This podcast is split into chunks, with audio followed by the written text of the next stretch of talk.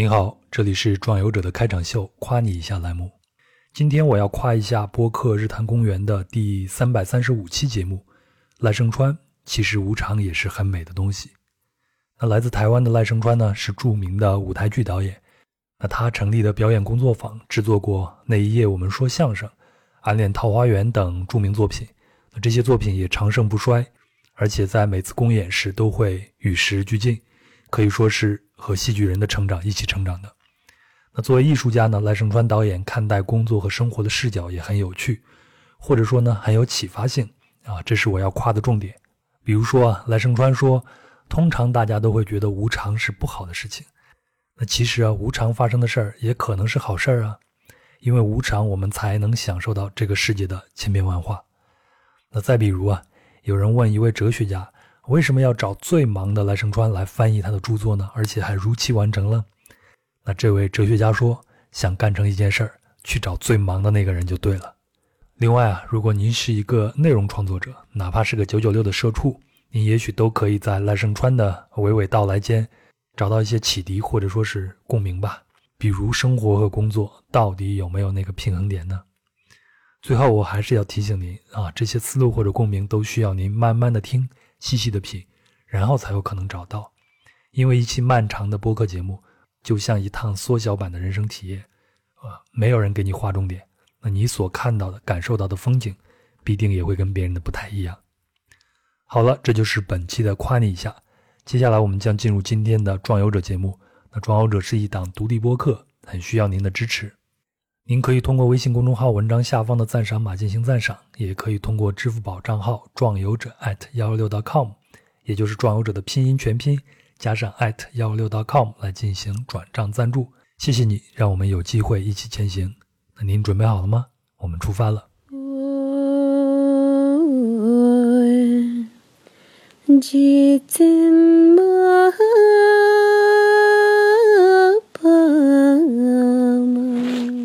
其实你跟我描述的这些，已经，呃，让我对之前不丹我通过看其他的一些 文章看到的不丹已经打破了很多的 固有印象了。嗯，所以呢，最后我们就拿那篇文章拿着供你批判一下好了。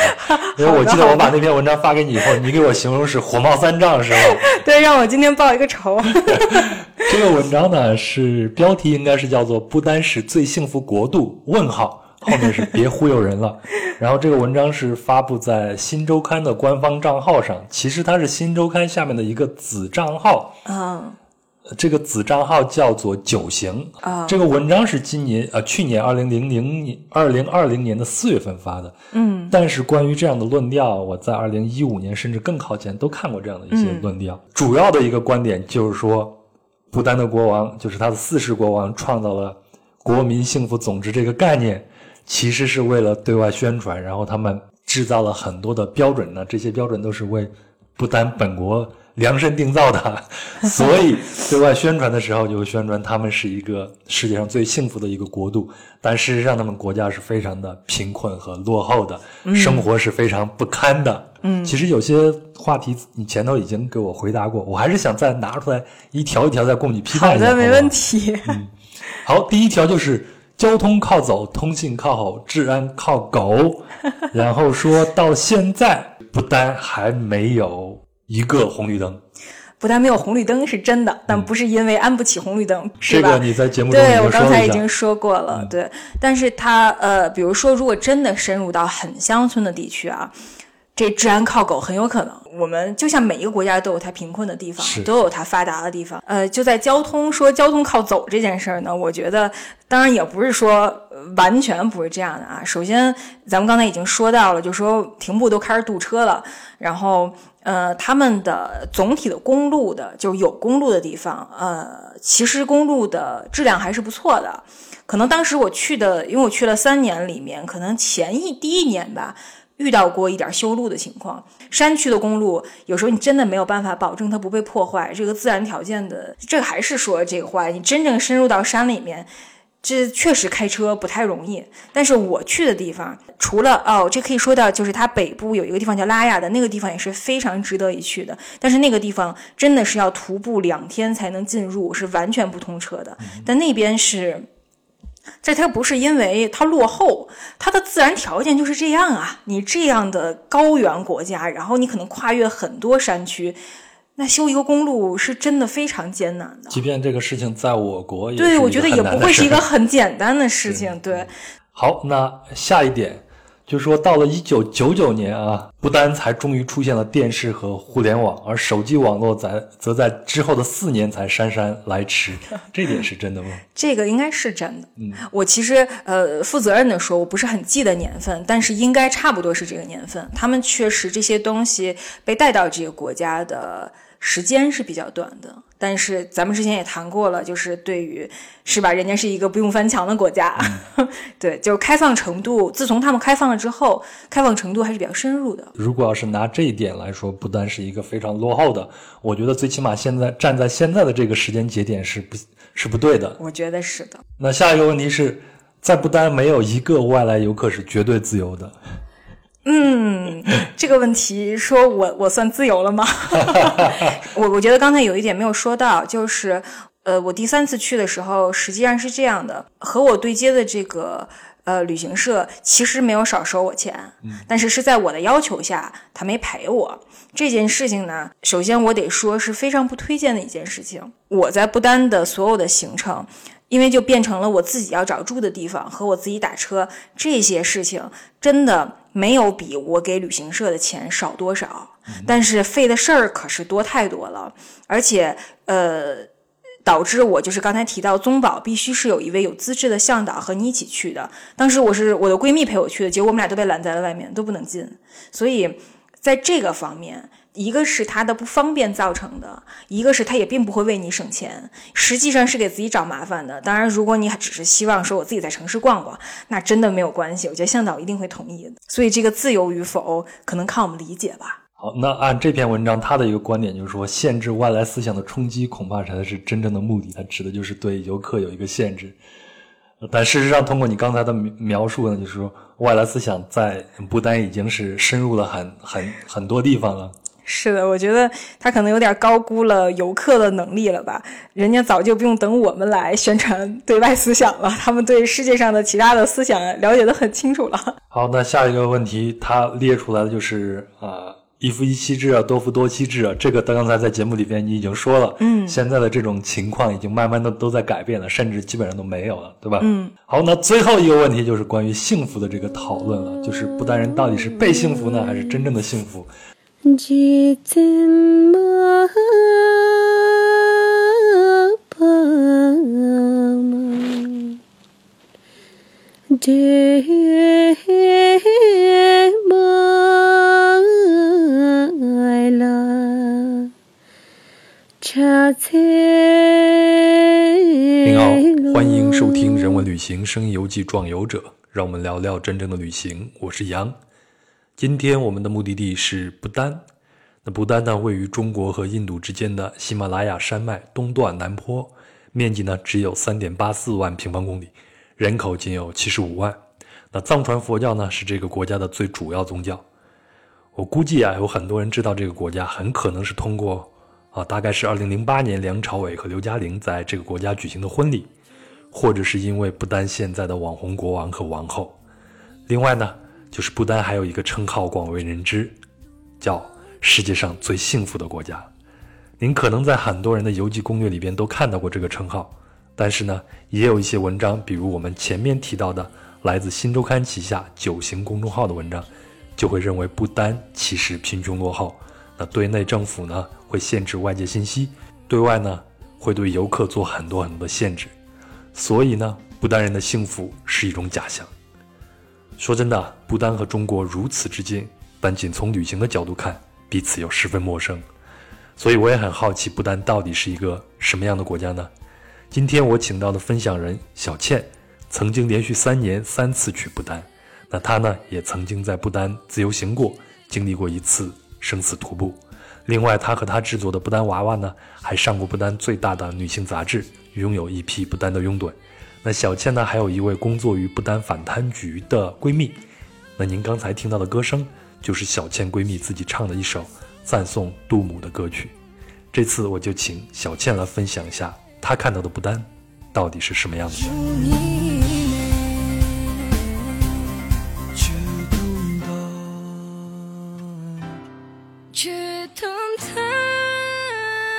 好，我还是先请小倩给大家做一个自我介绍。大家好，我是小倩。呃，我的倩不是《倩女幽魂》的倩，是嘴欠的欠。但是你现在说话就特别的一点都不欠呀。但是还没有听到我欠的时候。好，我们期待着啊。好的，好。你继续。呃，对于我来说呢，旅行可能是我人生第一要务吧，是我生活最重要也最追求的一部分。嗯。然后在我去过的所有的旅行目的地里。可能不单成了一个让我来了就不想走，走了还想回来的地方。嗯，所以今天很高兴能聊一聊跟这个地方有关的故事。呃，你去不丹是去了三次是吗？嗯，是的。为什么你会对这个地方有这么大的兴趣呢？或者说你第一次知道不丹是什么时候呢？嗯，我在第一次知道不丹的时候，应该是我去不丹的三年之前。当时我翻译了一本呃，意大利人做的一个类似于。嗯，旅行读物的书，其中恰好有一章节呢，讲的就是不丹的虎穴寺。哦，然后当时呢，我记得，呃，我现在特别清楚的记得这个书里面说，嗯，不丹的虎穴寺凌晨四点会有诵经，你可以半夜爬到山上去，然后守在山门外，然后等凌晨四点的诵经。这不知道为什么，就当时一下就打动我了，而且配着那个虎穴寺的照，虎穴寺的照片嘛，虎穴寺是不丹真的是明星。明星景点就是明信片，在任何地方如果提到不丹，可能第一个能想到的，众所周知的，也就是虎穴寺了。对，所以当时确实是那张图，就那种经幡飘扬的样子，然后那种以雪山为背景的那个图，以及就是他那那一句描述，嗯，就一下打动我了。当时我可能当时还甚至都不知道这个国家在哪儿，说实在的。然后很巧的是，在一六年的时候，我认识了一个朋友，他。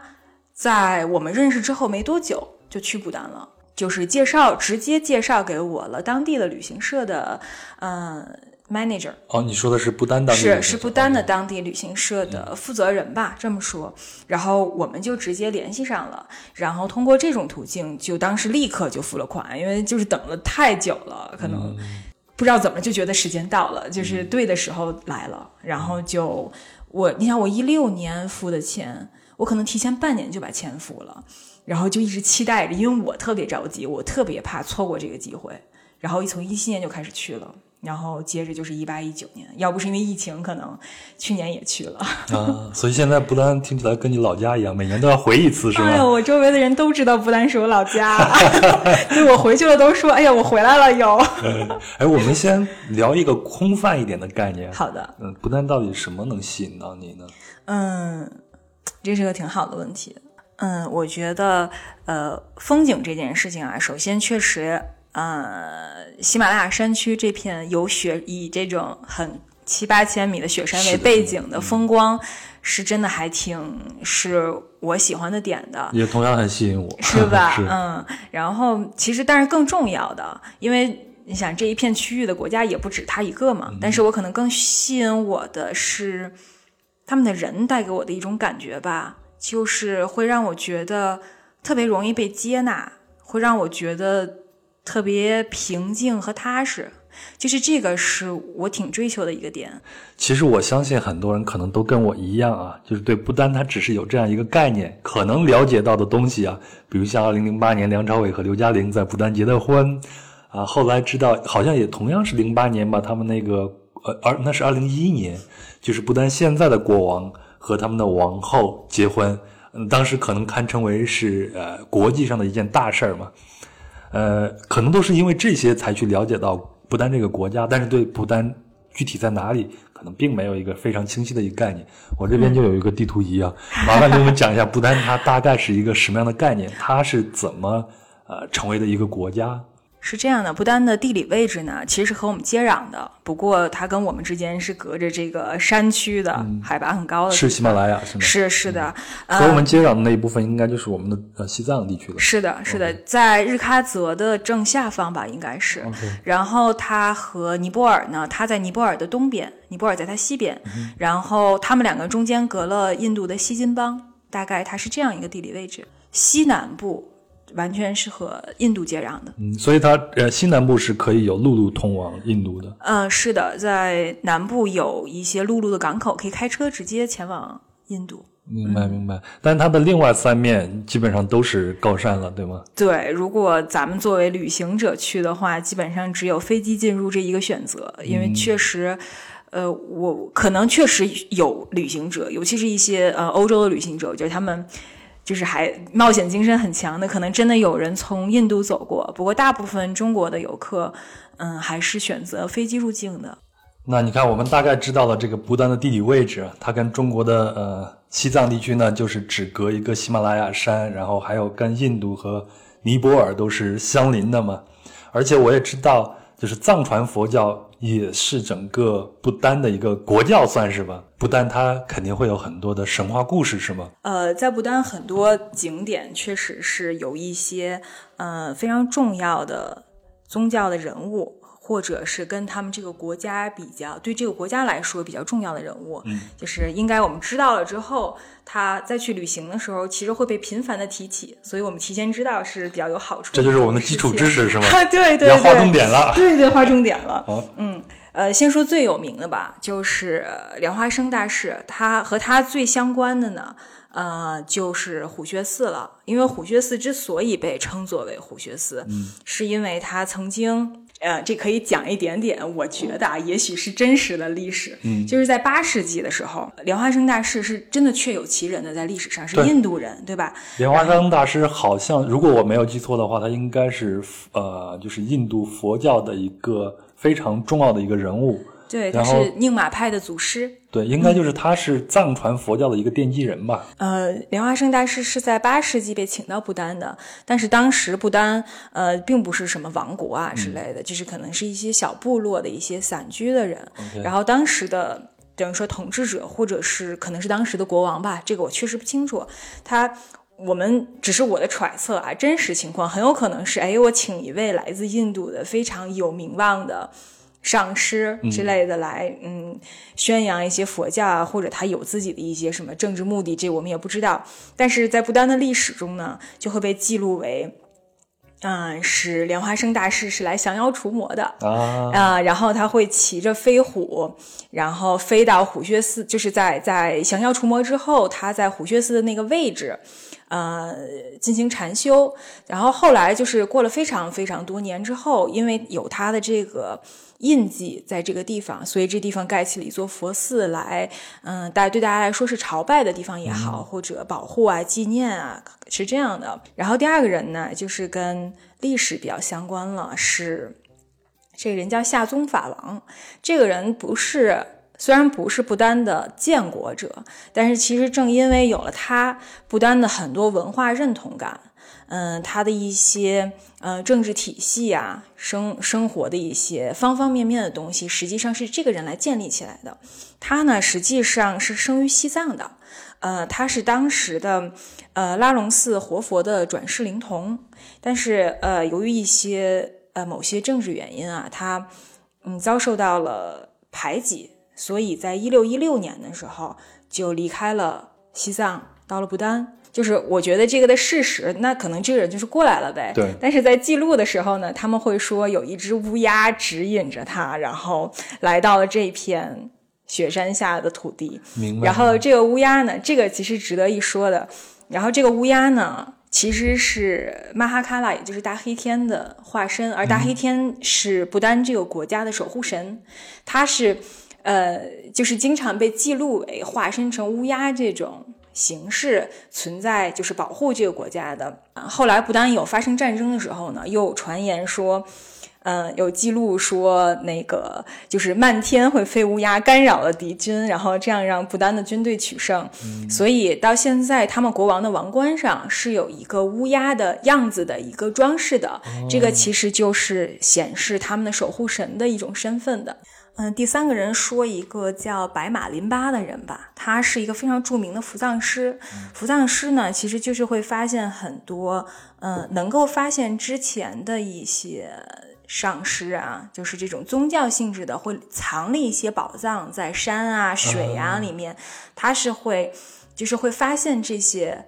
宝物，等于说再把它能够示于人，然后里面有一些道理能够继续为你传扬下去的。等于他是我们世俗概念里边的一个寻宝人，是吧？也是传承人吧，因为这样的人绝不是随便一个人说你运气好，我今天对，就是肯定是有那个，就是在他们的认知里面，这种累世的机缘也好，或者他本身所带的这种命运的安排也罢，但是他肯定是有这种东西的一些特定的人的。这个人呢？呃，举呃有一个非常重要的一个景点，也是和它有关的，叫蒙巴措，在大概是在不丹中部的这么一个位置。一般来说，我们要是只去时间比较短去不丹，应该是不会到这个地方去的。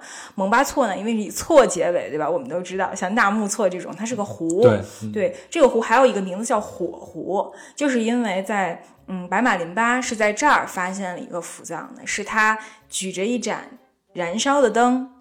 下到了湖水里，但是灯没有灭，嗯，所以火湖的火是这样来的。然后他在这个湖里面发现了。福藏，然后他的第一位国王的出现呢，是在一九零七年，这个是他正式的，就是当时的其他的一些首领以及宗教领袖把他推选出来的，让他作为了统一这片地区的这个国家，就真正出现了不丹这个国家。嗯，当时应该是叫不丹王国是吗？到现在也叫不丹王国。哦，对他们仍然是有国王存在的这样一种。那在之前好像是英国人侵占着他们国家，是这样子吧？我我确实不是很清楚哈，但是英国人剥夺了他们的某一部分权利吧，但是他们还仍然享有自己的主权。英国人确实可能当时，嗯，对他们产生了一些影响或者限制，或者也许有一些不算火火药味太重的交流，但是确实在有一段时间内，英国嗯走入了这个地区，进入了他们的历史。那在一九零七年的时候，不丹就成为了一个不丹王国嘛？那他当时跟英国已经完全脱离关系了，还是？呃，当时不丹和英国还是有一个嗯比较友好的关系的。嗯，然后在一零年的时候呢，他们签订了一个叫普纳卡条约的一个条约。这个条约呢，呃，虽然说英国政府不会干涉不丹的内政，就是在这条约上的内容哈，但是双方一致认同呢，他们。呃，在外交方面，英国还是有一定的参与意见的权利的。明白，明白。嗯，然后当时英国也是想要有常驻代表在不丹，但是不丹并没有同意这件事情。嗯，所以不丹民族气节还是很高的。嗯，哎，我我我从地理上看，不丹跟印度好像是联系会更为密切一些。他们好像还有这个唯一的陆路的通通道吗？呃，不丹跟印度的关系，相对于其他国家来说，我觉得还是比较紧密的。嗯，就有点像兄弟国家这样的关系。我觉得应该在政治上也是有稍微有一些些限制的。不过总体来说呢，印度对不丹的嗯交流还是以帮助。和援助为主的。插一个别的话哈，不丹的大学其实没有很多座，而且不丹的大学对学生的要求非常高，就是不是你混混就能考进去的那样。所以呢，很多人可能没有办法在境内上学，他们就会到印度去上大学。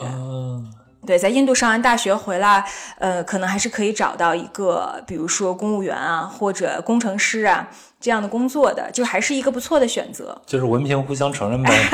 对，那应该是的。而且在医疗上面，嗯。我觉得这个要实话实说吧，就是不丹的医疗水平可能还是有一些些欠缺的，所以如果出现了比如说疾病或者疑难杂症或者很大的那种严重的病的话，一般大家会选择到印度去就诊。嗯，所以他们既是邻居，还是一个盟国的这样一个概念。对，我觉得是这样的。嗯，我之所以问这个问题，是因为不丹到现在都没有跟我们中国建交嘛。嗯，是。我觉得可能跟喜马拉雅这个天堑是有关系的。有可能吧，对。当然，其他的问题也有，但不在我们讨论的范围之内。好的，好的。因为我自己也没有去过，我还是想了解一下去不丹旅行到底有哪些方面的一个限制呢？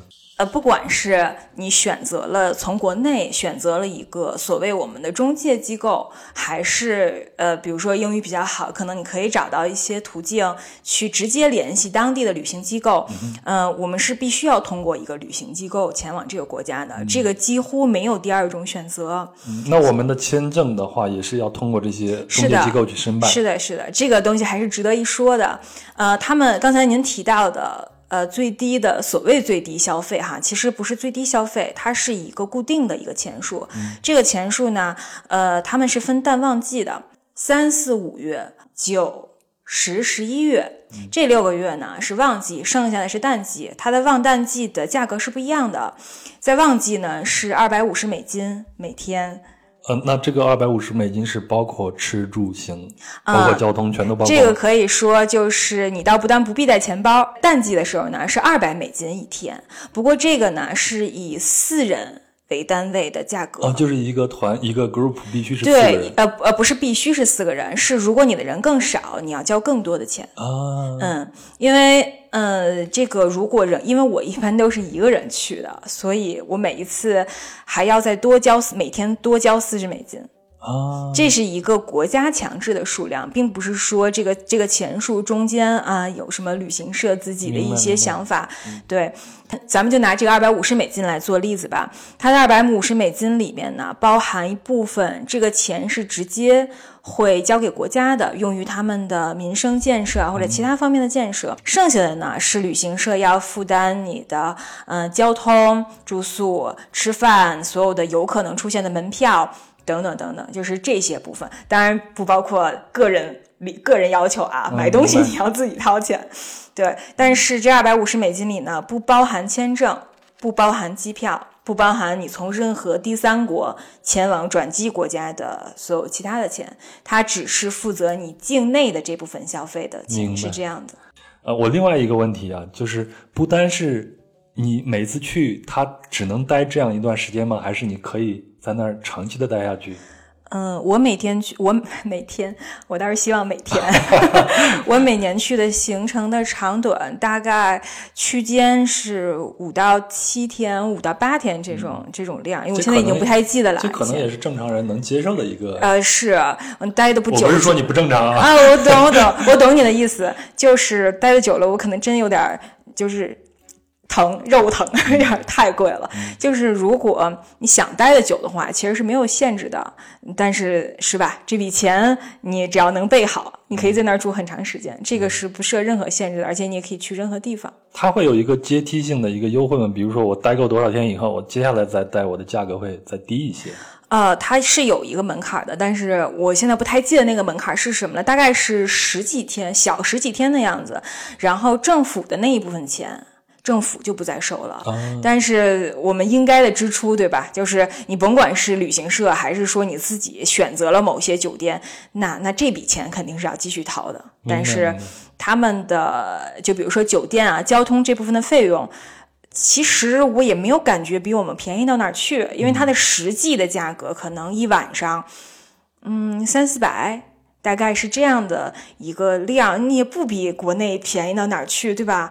所以也是不小的一笔开支呢。那对不丹还有一个传闻啊，就是说这可能不是一个传闻了，就是说去不丹旅行，你必须得通过这种旅行社，也就是说你没有办法在那边自由行。我们要怎么理解自由行这个意思呢？如果说，呃，我们必须通过一个机构前往这个地方，那我觉得这就是真实的，必须是这样的。然后对于游客来说呢，呃，向导的陪伴是非常有实际意义的。实际上，嗯，它有一些地方在没有向导陪伴的情况下是不可以去的。这个部分呢，主要指的是。他们的宗保，宗保其实是他们每一个宗是他们的一个行政单位，你就听这个名字就能意识到这是人家的政府机构。明白。呃，但是除了这个部分以外啊。嗯，没有什么太多的地方是说限制你去的。嗯嗯，这么说，如果呃有一天我说，哎呀，那你能不能今天让我自己在城里走走呗，是吧？你就别跟着我了。我觉得，如果你提出了这样一个要求，其实。不见得会不为你实现的啊，明白。只不过呃，因为山区嘛，对吧？能理解它的每一个地区啊、景点啊，它都不是很近的。你如果说你只是想，我就看看民生，在街上溜达溜达，我逛逛小市场，那其实没有问题。但如果你自己真的想看点什么，那其实，在交通上是会给自己添一些麻烦的。嗯，明白。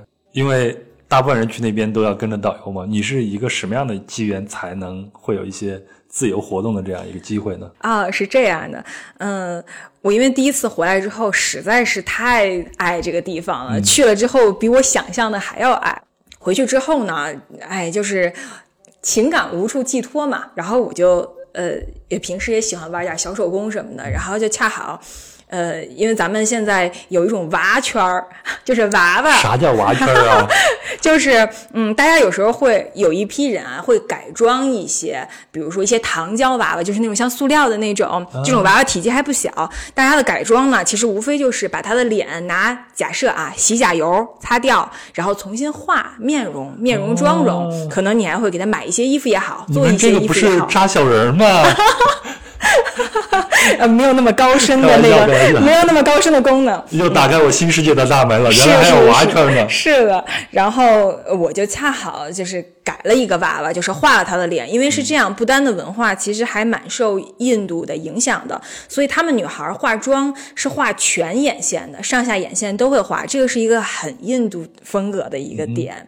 所以当时我画那个娃娃的时候，我就是仔细研究了不丹姑娘们的妆容啊是什么样的，然后我就把这个娃娃画成了这样。但其实这个你无所谓嘛，妆容不是有那么大的区别的。但主要是我给那娃娃做了很多衣服，因为不丹人是穿自己的传统服装的嘛，嗯，所以我做了很多。呃，哎，我们先聊一下不丹人的传统服装。好的，好的，没问题。嗯，呃，不丹的传统服装，呃，女生是一种手工织的。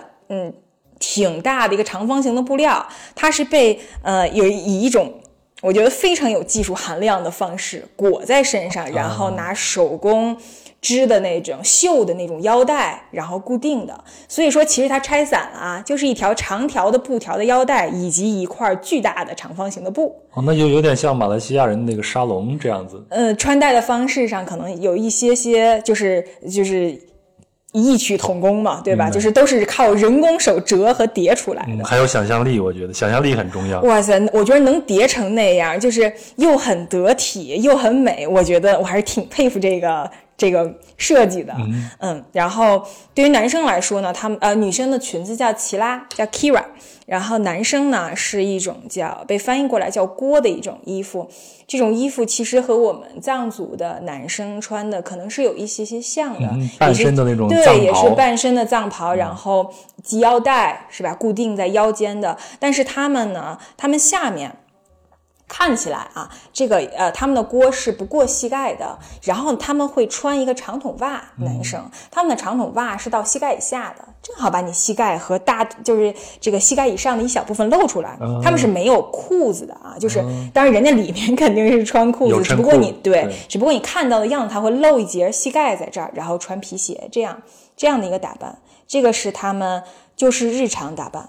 嗯，所以现在他们还经还大家还会穿这样的传统服饰。是的，这个传统服饰，像咱们刚才说到去宗宝参观的时候，等于说你可以理解为它是一种正装。嗯，就是嗯，我是公务员，我上班的时候是不是要有制服？我是学生，上学的时候要有校服，这些东西都是统一，是他们的民族服装。嗯，那你也给你的娃娃买了一块布。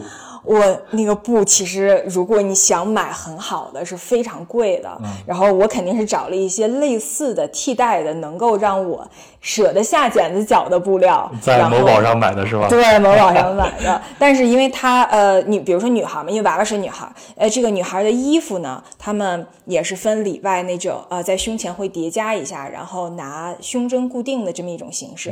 这个部分那肯定就是我手工制作了，发展了一下自己的小特长。然后其其实就是自己的一个精神寄托吧。可能发着发着照片呢，就恰好被他们的杂志主编给看到了。嗯，你是在哪儿发的照片被？嗯，在 Instagram 上啊，然后就被对就被不丹的杂志对被不丹的杂志，不丹只有一个杂志，是一个女性杂志，是一个非常时尚的女性杂志，可跟国际接轨了啊。所以整个不丹只有一本杂志吗？呃，我觉得严谨一点说啊。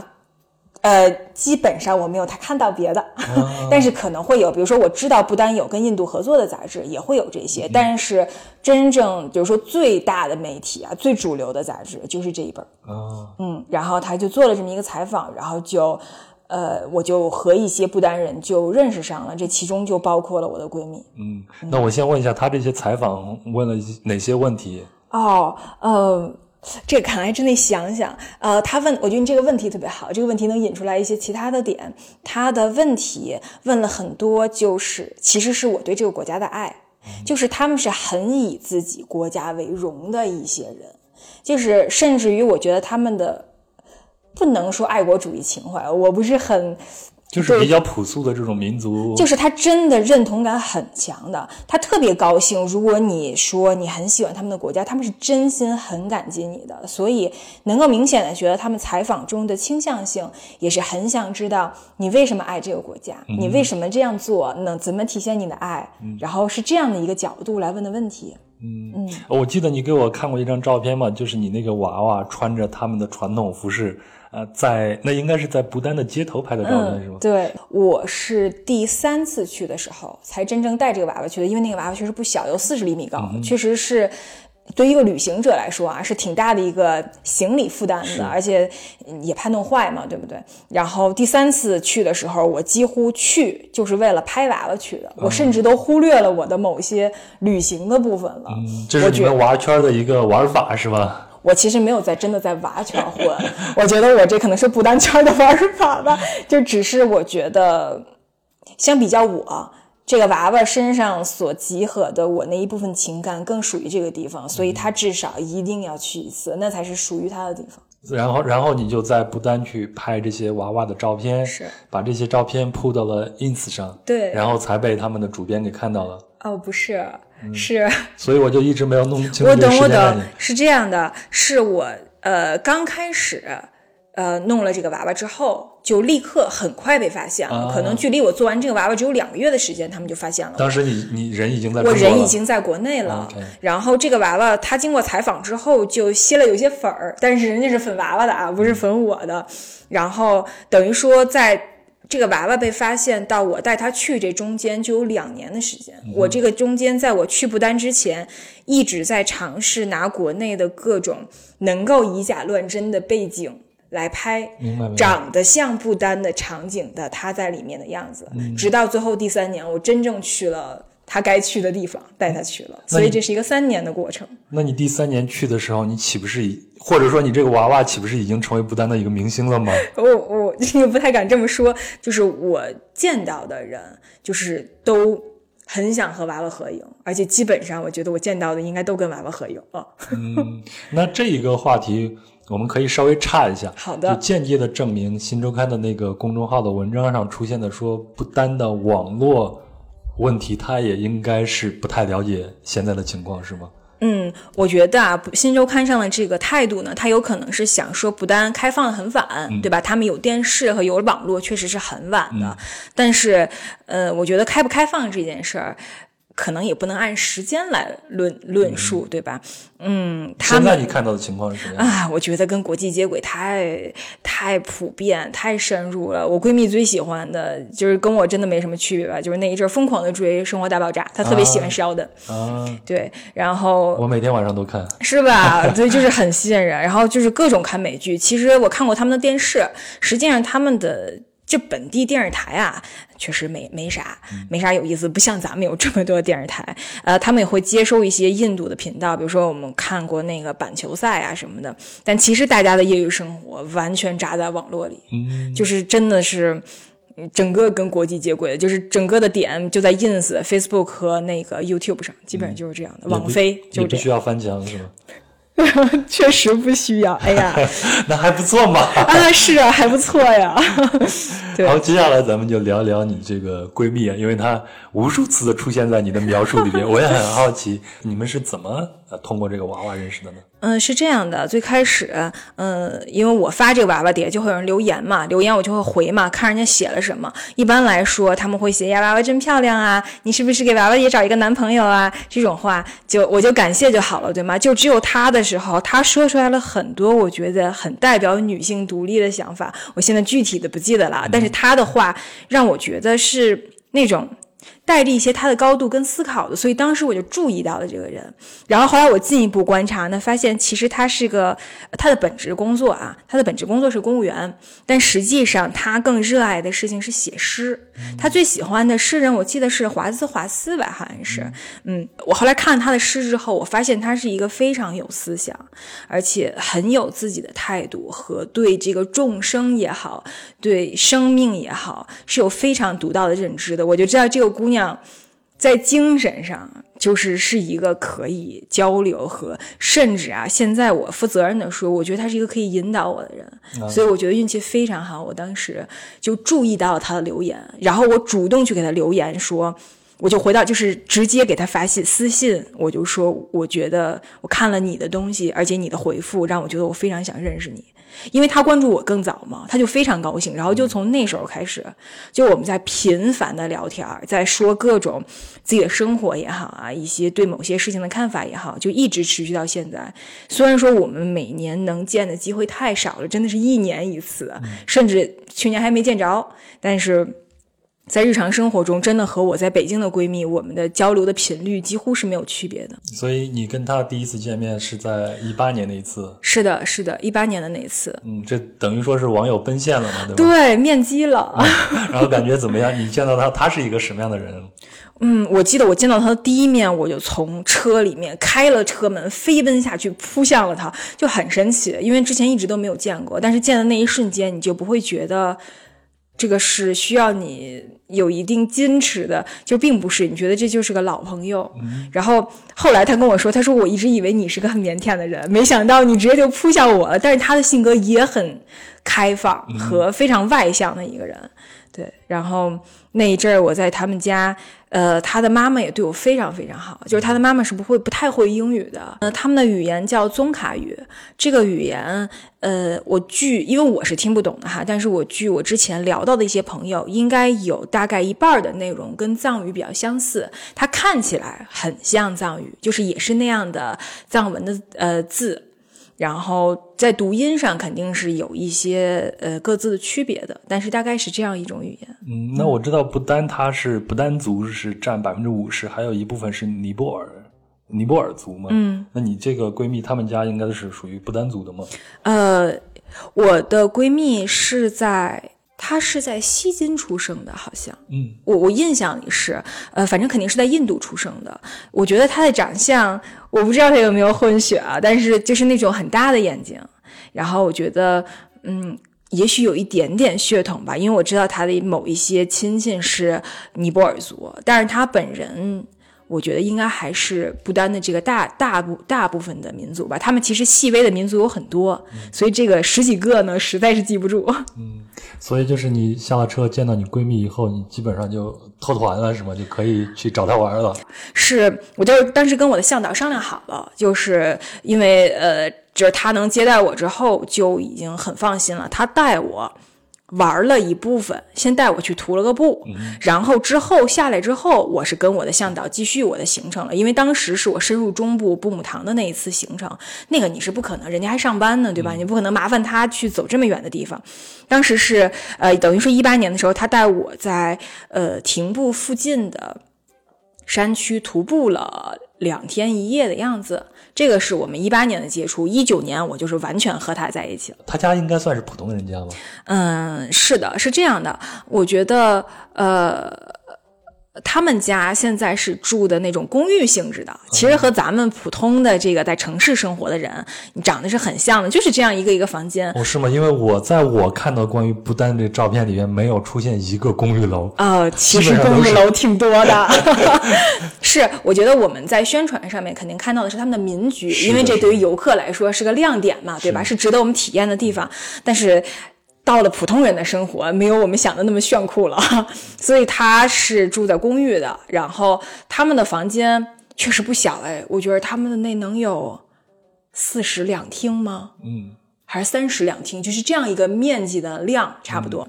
然后，但是他们有一个房间就是佛堂，就是只用来供奉佛像，然后呃各种雕塑，然后会有。每天有上供的地方，以及他们有一些。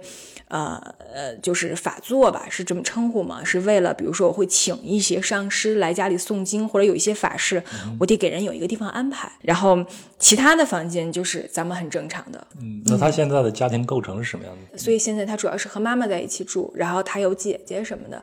不过应该后来他的姐姐去澳大利亚留学了。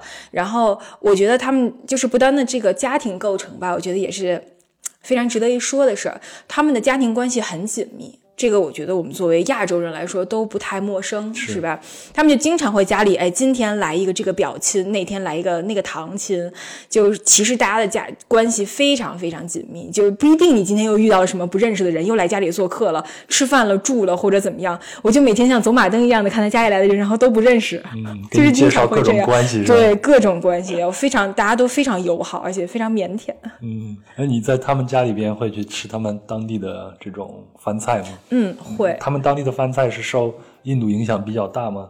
我觉得他们当地的饭菜非常有自己独特的特点。嗯，嗯，就是 momo 这个东西，我们都知道哈，去过尼泊尔是吧？西藏这些东西都有，就是小包子，小包子嘛。对 对对，死变的小包子、小饺子，这个确实在他们那儿也会有。但是我觉得这个有可能是尼泊尔文化的一种联系，因为他们当地。是极其喜欢辣椒的，这个跟我觉得啊，跟我在尼泊尔吃到的确实不太一样。他们是把辣，咱们拿辣椒当配菜，他们拿辣椒当主菜。不丹的国菜呢叫艾玛达子，指的是奶酪炒辣椒。我觉得他们还挺辣椒炒一切的。嗯，哎，那那这个词就是辣椒和奶酪的意思吗？啊，是的，艾玛是辣椒的意思，然后达兹是。奶酪的意思，这就是他们当地的语言。那我到不丹去，我就得告诉人家，就是 No Emma 是吧？说说不要辣椒还挺难的，他们很多菜几乎都是辣的，不丹人非常非常嗜辣。嗯，但是我觉得，就是刚才像你说到的，说能不能跟他们说别加辣椒，真的是因为我第一次去的时候就。吃的很痛苦，因为确实我这人不是很吃辣，而且他们的辣是那种非常纯粹的咸辣，它还不是四川那种麻辣，还不是那种，所以就挺挑战胃的。然后后来他们就非常贴心的发现了，所以之后我竟然发现餐厅为我专门做了不辣的菜，这一点是要不我说我爱不但爱在哪儿，就是我觉得能照顾我到这种地步的。让我其实非常非常感动，而且后来跟我闺蜜住在一起之后，嗯，他们家里边做饭什么的，然后会为我不加辣椒，直到我吃不下了，还会买水果给我什么的。哎，那你的这个闺蜜，你说她是一个公务员吗？她大概是在一个什么样的一个呃部门工作呢？他在一个让人听完闻风丧胆的部门，在不丹的反贪局啊，反贪局吓我一跳，我以为你被策反了呢。是这样的，就是这个真的不夸张，就是因为我闺蜜每天上班是呃跟出租车司机说我目的地是反贪局的时候，对方都会愣一下那一种。就是反贪局在不丹还是一个挺有权力的吧？我觉得我闺蜜有一个。自己的身份证件很像咱们在电影里面看到的那些警察亮出来的那种，一直就会对折的那种，你会亮出来，背后有他的就是徽章，不知道是国徽还是他们可能自己的，对，会亮给人家看，说我是什么样的，然后就他说他跟我开玩笑啊，就说我就踹门进去了，给人亮我是谁，然后对方一般就会瑟吓得瑟瑟发抖，嗯，对他是在这样一个部门工作的。哎，那我们在这儿顺便说一下，不丹他现在的政体是什么样子的？嗯，现在他们当然还是有国王的，而且国王的权力是最高的。嗯，一般重大的决定关于国家的，肯定都是国王来做这个决定的。然后在国王下面呢，呃，我觉得。这个国家的领袖阶层吧，应该是三个人，除了国王之外呢，另外一个是首相。首相就是五年一竞选，我们这样也，他们每年是有大选的，也会演讲，街头要有演讲这样的，就是有选票的，就会投出来的这样一个首相。首相呢，肯定也是负责政治方面的一些工作啊决策，但是他是不会凌驾于国王之上的。另一个呢，是他们的宗教领袖，就是精神领袖。这个精神领袖主要负责的是。宗教方面呢是不参与呃任何政治方面的内容的，但是呃他的在等于说这个在人们心中精神地位是连国王都要向他鞠躬的这样一个人，是非常受到尊敬的，应该是全国我想是最受到尊敬的的一个人吧。明白，明白。所以反贪局在他们的这个体系里边也是一个非常重要的 一个地位了，是吧？我我相信啊，每个国家肯定都是存在一些贪污腐败的问题，肯定肯定。对，然后确实不但也会有这个问题，然后他们一般会有人举报。比如说跟你说那个，呃，我觉得就是可能有谁是有问题，但是不一定真假，对吧？所以我闺蜜她们的第一部分的工作就是先去筛这些人到底被举报的这个人是真有事儿还是假有事儿。如果真的确有其事的话，他们会去当地调查这个事儿到底是怎么样的，最后才会实施抓捕。这样是一个整个，嗯嗯，是吧？应该是抓捕吧？是的。这样会有一个总体的过程，所以他们的工作分很多不同的块儿。哎，那你有没有跟着你的这个朋友去过他们的？单位去看一看呢？对，不丹的单位是什么样子的呢？不丹的单位其实，因为他们不丹不丹是这样的，他们的建筑外形都非常有本国特色，就是像宗堡对对，就是它有自己的那些屋檐呐，那些装饰都有。但是你进去之后，这是一个很很普通的办公区，也像我们一样，就是每一个人有他自己的就是座位，就是那种旁边有挡板的那种，然后每个人自己的电脑啊，然后。一个办公室里面，他的办公室里面应该有四个人吧，四个姑娘，大概是这样的。然后里面看起来非常平平无奇，大家也都会装饰一些自己喜欢的东西，贴个明信片呐，摆个小玩意儿啊，就非跟我们的生活其实真的挺像的。大家之间的。关系也挺好的，因为我甚至听到过，呃，就是比如说同事家里面，假设有一些白事啊，或者说其实一些家人病了什么的，我闺蜜可能都会去帮忙，会出席。不单人和人之间的关系是非常近的，这个是他们社会，我觉得可能是一个小社会吧，人不是那么多的情况下，人跟人的关系就会很紧密，是这样一种状态。那像你的朋友，你说他姐姐在澳大利亚留学吗？呃，那不单。他们年轻人的教育情况大概是什么样子的呢？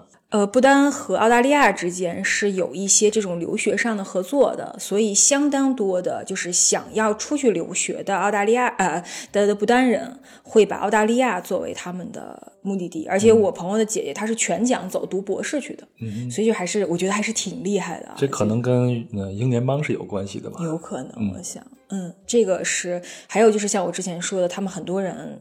嗯，会去印度上大学。嗯，那他们的小学教育、中学教育这些都跟我们我们想象中的这种现代教育体制是一致的，是吗？这个现在看起来就是也是这样的，九年的，但是他们好像上学也是不花钱的。大学我不确定啊，这个我确实没有仔细问过，所以这个我也不能说。但是在其实他们的很多民生的。包从上学到那个医疗这些，就是完全是免费的，所以确实，当然你说他们有多少人能够获得高等教育，这个我确实不清楚。但是至少在城市生活的这些人，我觉得还是有相当一部分人会受到一个从小到大的教育的。你们可能也会出去一起玩一下，什么？那在不丹他们的这种娱乐生活，特别是在年轻人啊这个层面里面，娱乐生活是怎么样子的呢？这个问题。这个问题就是就是我闺蜜是一个非常嗯两点一线的人，她就是下了班之后就会去转佛塔，然后回家。但是对于其他的年轻人来说呢，我知道有晚上出去喝酒的、蹦迪的，然后打台球的，然后就这种就是很普通，就很普遍。这么说，哎，那前头我一直也忘问了，他们不丹人的大概的收入什么样子？像你的朋友，他是一个公务员吗？嗯，他大概一个收入是什么样子？公务员应该收入还是比较中等偏上的水平的，呃，嗯，大概是人民币不到三千的样子吧，每个月。他们有自己的货币是吗？是的，呃，是以努，因为他们是很长的一段字啊，我记不住，因为我们都是简称为努的。它的这个呃汇率跟。印度的卢比是完全一致的，所以他们其实甚至是可以通用的。因为我在不丹有人找给我卢比过，嗯，然后普通的平均呢工资大概是，呃，可能有一千五六吧人民币，但是他们很多人会，呃，工作以外做一些小的一些兼职，所以可能每个月能到小两千的样子，这个是平均工资。所以我闺蜜可能确实是稍微高一些，但是因为富人这事儿上不封顶，对吧？真有很有钱的，那确实是存在的。嗯，所以像她拿到三千这个工资，他的生活水平基本上就算是一个中等、稍微偏上的一个水平了。嗯，在。呃，就是工资这方面来说，是中等偏上的水平了。那你在停步肯定有过自己出去瞎溜达的这样一个呃情况吧？嗯，给我们大概介绍一下停步是什么样子的呢？停步这个城市，它的主要的街道其实就一条，所以一般来说自己瞎溜达也不会走错。你只要走到最宽那条道，一定能找回去。所以首都啊，只有一条。街道，主要街道是的。它是在山谷上还是在？它是在它是在山谷里面。一般来说，咱们城镇还是在山谷里面的居多。但是它的道路也不是那种完全平的，就是会有一些坡度的。嗯，然后他们这个道路两边的建筑，呃，我觉得这个是我很喜欢他们的一点，就是他们的建筑的样子，呃，是那种它的屋顶有两层屋顶，一层稍微小一点啊。更下面的那一层呢，稍微大一点，整体像一种伞一样的往下稍微扣着一点的。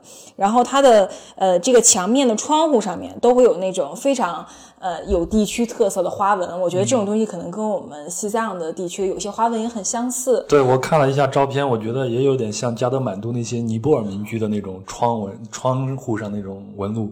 对，窗户上就会有一些他们的这种花纹，所以不管你这个建筑是个商店也好，是个酒店也好，还是什么，包括我闺蜜工作的地方，它的建筑风格都带着很强的民族特色。现在停步车越来越多了，以前我第一次去的时候，停步还不至于堵车，但是好像这两年连堵车都开始了。嗯，他们是一个。呃，没有红绿灯的国家，但是你说一个国家不至于的建不起一个红绿灯啊？我觉得这个是政府更希望保留它的一个特色，所以他们的一直都有一个呃交通警，在一个岗亭，连那个岗亭都是这种非常有特色的当地的建筑的这么一个小亭子，然后呃，这个交通警每天会在那儿指挥来往车辆。当然，我觉得有一天如果堵车堵得太严重了，大家可能也躲不过去多了一个红绿灯的命运。那他们街道两旁的这种商业形态是什么样的？都会有一些什么样的店呢？我觉得还是小店居多吧，有一些杂货店之类的。我觉得这可能就是给嗯生活使用的，或者有一些嗯，比如说就像佛教用品店啊，一些服装店啊，或者咖啡馆之类的。但是嗯，基本上谈不上大商场吧，不到这种程度。对，就还是比较小的一些店铺，这样一个一个在底商的。这样的情况下是比较多的一种情况。哎，那在那在不丹你自己那在不丹你自己旅行还有没有你记忆非常深刻的地方呢？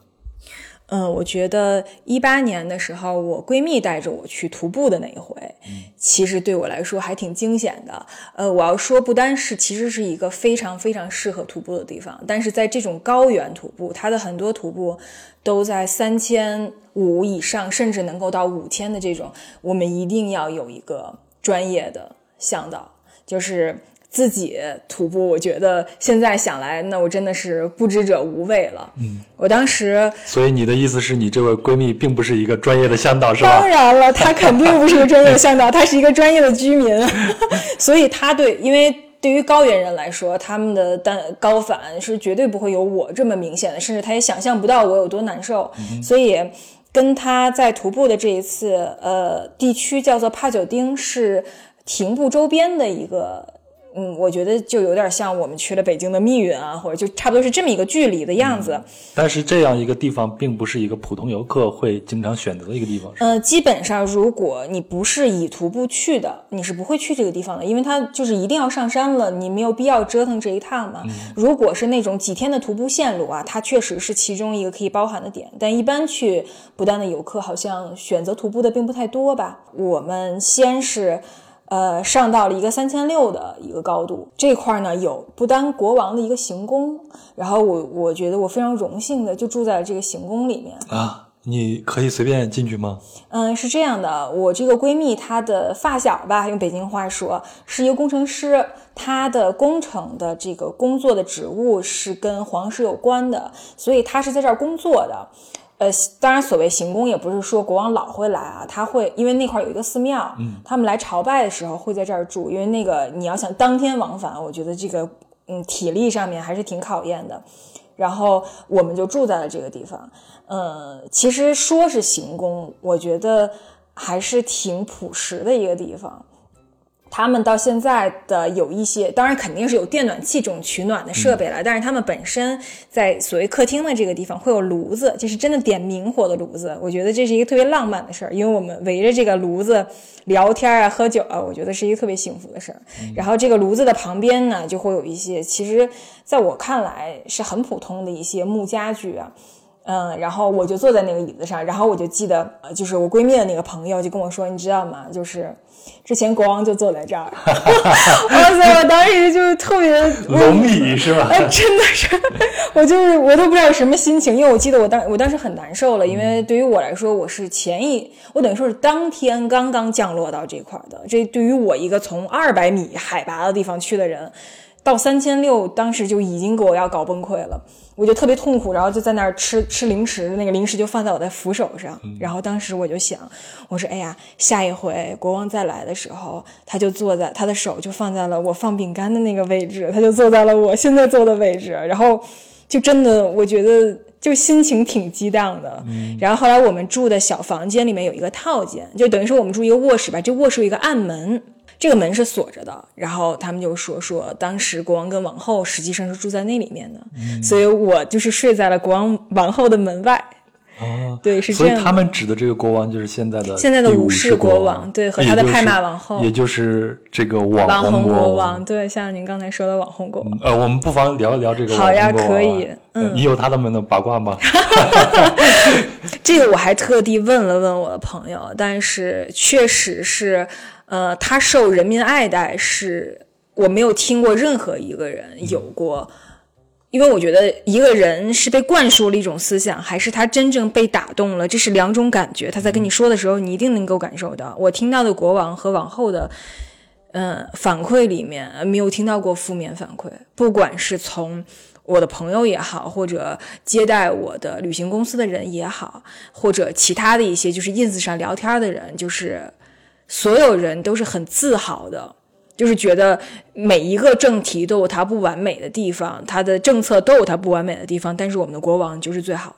哎，那咱接下来就聊一聊他们的国王和王后啊。听说，哎，不丹现在是一个禅让制，这样来传承他们的王位的是吗？严谨一点的说法吧，他们现在应该是民主的君主立宪制。OK，但实际上，这个在四世国王的时候还不是这样，在四世国王的时候还是君主制。嗯，然后四世国王其实也非常受爱戴，而且他是一个呃做出一些改革的国王，他是主动的将他的王位。禅让给了他的儿子，他当时是在，呃，零五年的时候立了王储，然后本来预计是在零八年的时候，首先从呃君主制过渡到这个民主的君主立宪，但是其实在零六年的时候，他就已经正式交接了他的权利，嗯，然后武士国王就是这样。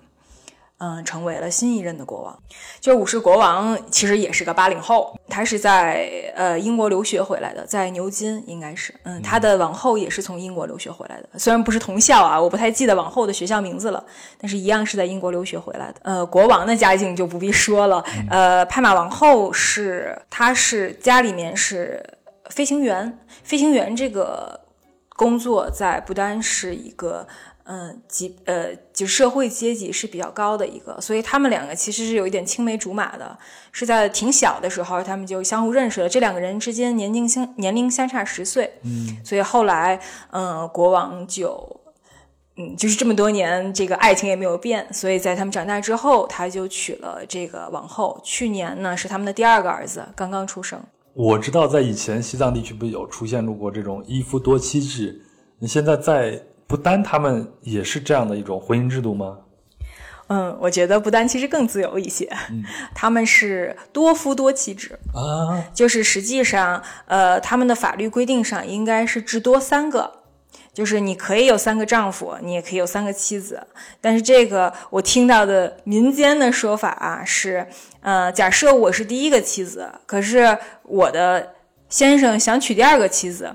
但是他得经过我的同意。嗯，就是说我想清楚了，我觉得嗯你我愿意让他进门，我们还可以相处，这样他才可以去第二个。但如果第一个不同意，就不会有第二个的出现。嗯，这个是这只是法律层面啊，但实际上在人的生活中操作这个东西。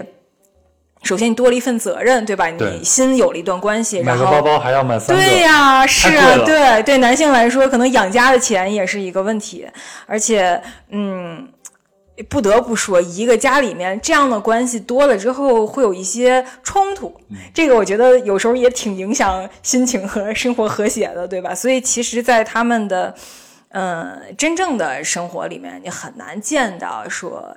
一夫多妻制或者一妻多夫的这种情况出现，可能真的存在在真正存在，可能除了他们的四世国王是四位呃王妃以外，呃，可能有些非常富有的人吧，也许会有这样的情况出现。但是在普通人的生活中，呃，基本大家还是保持着这个爱情是这么的自私的这么一种情况，保持着一个一对一的关系吧。不丹的女性地位大概是什么样的呢？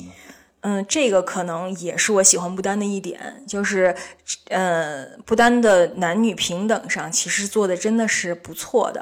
他们的很多，嗯，不管是各行各业也好，或者一些统治这这个比较有权力的一些职位，都是有女性参与在其中的，而且在。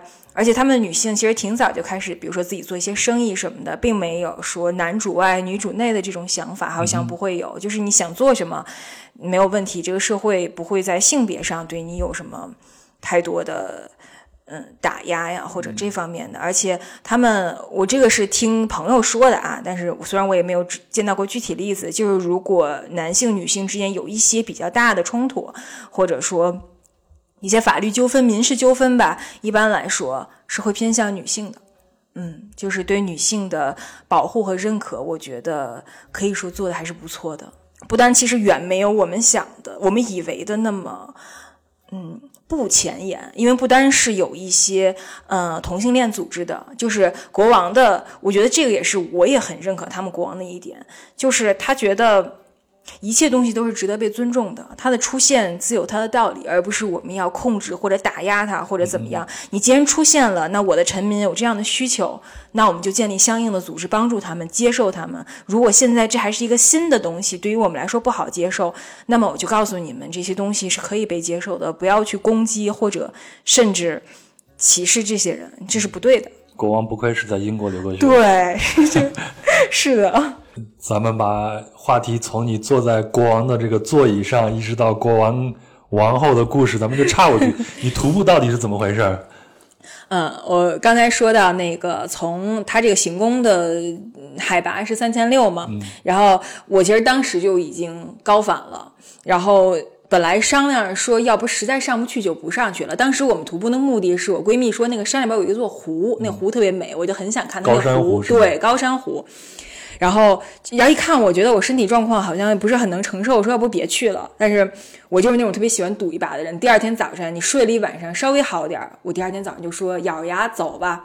我说我觉得我在不丹还是一个被庇佑的一个状态，所以我还有点自信，盲目的自信。我说走吧，然后我们就第一个目的地的点是三千九百米的一个佛塔。这就像我刚才说虎穴寺，你看见他在那儿，但你就是到不了。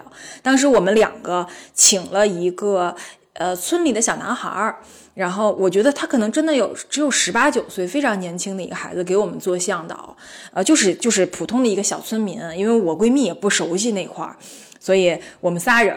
那男孩呢，我记得他腰上挂了一把带着木鞘的小短剑，然后手里提着一个暖壶，暖壶里应该是甜茶，嗯。然后他就在前面哒哒往前走，我根本跟不上他。然后我闺蜜就为了等我，我们俩在后面慢悠悠的走，拿着根树枝儿，就树棍儿在地下当拐杖往前走。然后就是，我记得我当时的程度到了，我根本不能说话，就是你的气儿，你连喘都都不够，你一句话都说不了的地步。其实现在想来还挺危险的，就是已经有挺明显的高反症状了。然后就坚持到了三千九。本来以为的一小时能到，实际上走了三个小时。但是这只是第一站，然后我们当天预计的行程是十个小时，可是一个小时就被我延成了三个小时，就是显然后来这行程时间就不够了。我们就往高山湖那个方向走，但是一进了就是这个海拔到一定的高度之后，它的气候就开始不能控制了，就是后来变成了开始下冰雹。因为当时我去的时候已经是四月了，我觉得春季嘛，我跟我闺蜜两个人都是单裤，然后有一个小薄风衣，后面呢露着脚脖子，俩人都这样，然后就越走气候越不对，开始下冰雹，然后。背阴的地方的雪完全是不化的，我们俩就穿成这样，然后踏着雪走在那个没有盛开的杜鹃花树的旁边，然后就越来越不对，高反越来越严重，然后就先碰到了第一座第一座湖，其实不是我们的最终目的地，那座小湖名字叫，我现在还记得叫 Hiding Lake，那是隐藏的湖泊。然后是这样的，不丹的宗教其实它除了藏传佛教，呃。它是有很多呃当地的一些宗教和本教的东西在里面的。他们认为每一个湖中都有一种类似于人鱼的保护神，所以每到这样的地方，其实我闺蜜是会跪拜的。当天，嗯，我们当时就是走到那第一座湖的时候，就是说应该是我们已经没有能力去往我们的目的地了。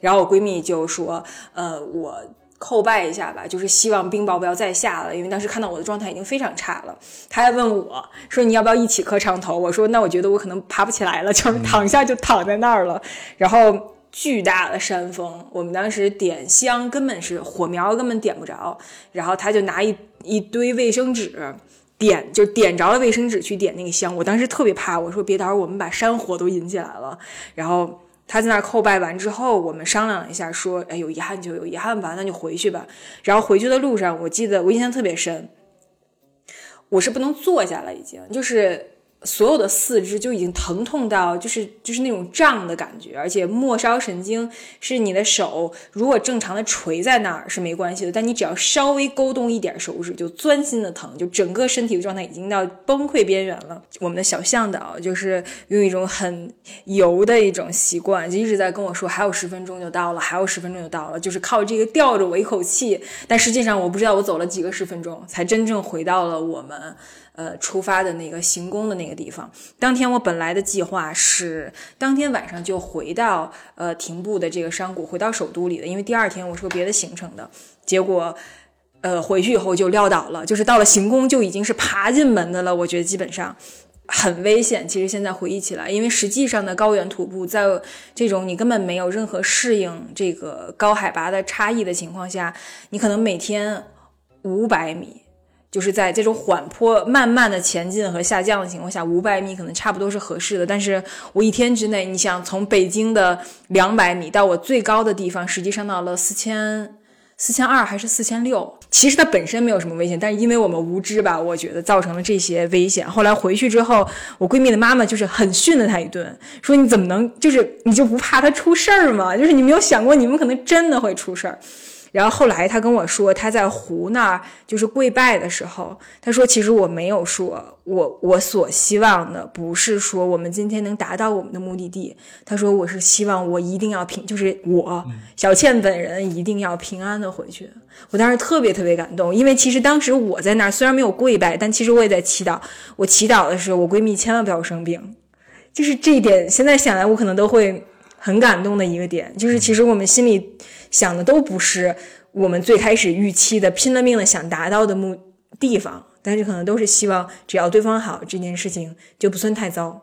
嗯，我也蛮感动的。我本来还想在这儿调侃一下的，但是我觉得我我的调侃显得特别的不值一提。本来想调侃一下，千万不要相信闺蜜的。她以后应该也不敢这样带我玩了。那那你在不丹旅行的时候，还有没有其他的你碰到的一些人物？让你印象特别深刻呢？呃，有一对老夫妇在布姆堂的时候遇到他们，这不是一个平凡的普通人家。首先，这个呃阿姨吧，对于我来说，她其实是和皇室是有关系的，就是呃属于皇亲国戚。她的丈夫是个瑞士人，她的丈夫呢，在十九世纪七十年代的时候，是从瑞士到不丹来搞这个奶制品工厂的，等于说他是一个厂家的一个小的小领导，然后来这儿在布姆堂生活两年之后呢，这个阿姨就加入到了他做这个奶制品厂的这个项目里边，他们就认识了，就两个月的时间，两个人就结婚了，而且这个瑞士人就是离开了那个有。黑脸小羊和牛铃声的瑞士，然后留在了喜马拉雅山的瑞士。我们可能总觉，因为瑞士是一个非常发达，对不对？福利非常好，然后它的各方面生活水平和人的眼界和这些都不用说，我们都知道。